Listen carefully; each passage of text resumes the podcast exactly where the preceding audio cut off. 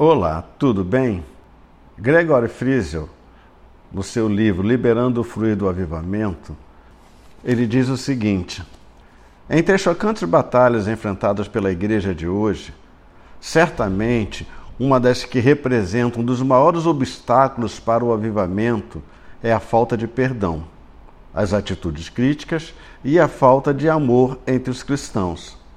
Em dias de rompante imoralidade, Pode parecer estranho dizer que a amargura e a falta de bondade nos relacionamentos são os maiores impedimentos para o avivamento. Porém, pesquisas não deixam dúvida de que barreiras nos relacionamentos são mais comuns do que a imoralidade. Segundo ele, de acordo com as Escrituras, aos olhos de Deus, poucas coisas são piores do que alimentar amargura e falta de bondade contra os outros crentes.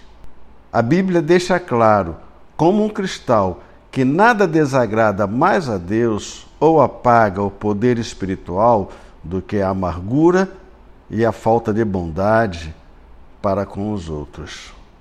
Leia a Bíblia e faça orações. Pastor Luiz Carlos, da Igreja Presbiteriana de Cabo Frio, Jardim Esperança.